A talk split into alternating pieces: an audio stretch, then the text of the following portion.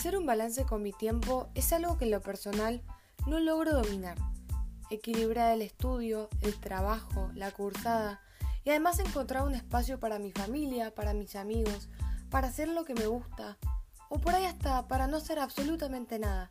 En el podcast de La Nación Cómo fabricar tiempo, uno encuentra consejos prácticos y realistas de cómo organizar el día y hacerlo lo más productivo posible.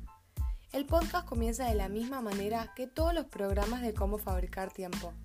Un narrador introduce a los conductores del podcast y el tema que van a desarrollar. Después de la introducción, empieza a sonar una cortina musical que imita el funcionamiento de un reloj, haciendo alusión al nombre del programa. Se introducen los conductores Martina Rúa y Pablo Martín Fernández, y desde el primer momento podemos notar un clima espontáneo. La relación entre ellos es, como la definen, de colegas y amigos que trabajan juntos hace 15 años. Cuando termina la introducción, la cortina hace un fade out y lo interesante es que a lo largo del podcast los conductores no van a ser acompañados por una cortina musical de fondo, solo se escuchan sus voces y sus consejos, o mejor dicho, como una charla.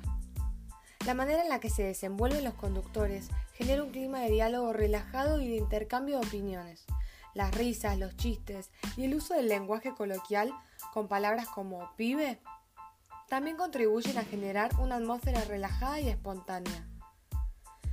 Otro aspecto interesante que vale la pena destacar es que ambos conductores hablan de experiencias propias que atravesaron con las cuales el oyente puede identificarse.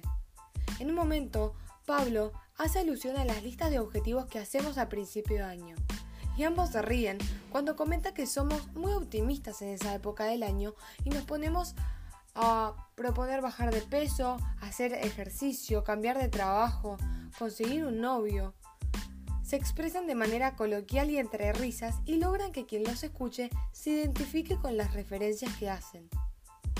Llegando a la parte final del podcast, se introduce el testimonio de una mujer que también comenta su propia experiencia en la organización de su día. En este momento, la cortina vuelve a aparecer y acompaña en este caso a la voz de la entrevistada da una vibra incluso de publicidad. La última aparición de la cortina es en la conclusión.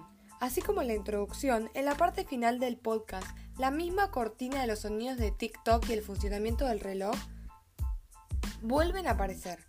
Los conductores se despiden anticipando los temas que van a tocar en su siguiente programa y cierran con la misma frase que en el resto de la serie. Lo importante no es que hagas más, sino que hagas mejor.